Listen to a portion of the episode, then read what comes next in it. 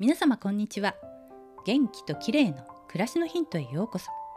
今日もお越しいただきありがとうございます。最近甘夏や八作が無性に食べたくなるんですよね。私は酸っぱいものがもともと好きなんですが酸っぱいものが食べたくなるのは体が疲れている証拠なのかもしれません。そこで今日は酸っぱいものクエン酸について取り上げようと思います。クエン酸はレモンや梅干しなどの酸っぱいものに含まれる酸味成分のことで細胞のミトコンドリア内での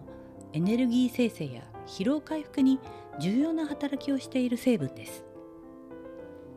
クエン酸を摂ることでクエン酸回路がスムーズに機能しエネルギーがどんどん作られ疲労の元となる乳酸が蓄積するのを防ぐことができるんです。その他にも血液をサラサラにする作用や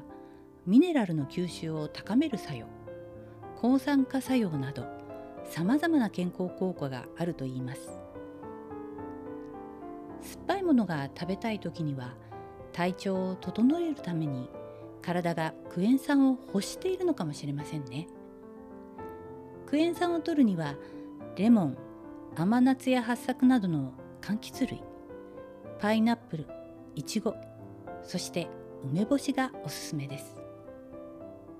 これらを想像しただけで思わず唾液が出てきますよね。クエン酸には食欲増進効果もあるので夏バテなどで食欲がない時にもおすすめです。なおクエン酸は体内に蓄積されず排出されてしまうので一度にたくさん摂るよりこまめに摂る方が良いようです。今日は疲れた時におすすめのクエン酸についてでした。最後までお聞きいただきありがとうございます。またお会いしましょう。友吉ゆき子でした。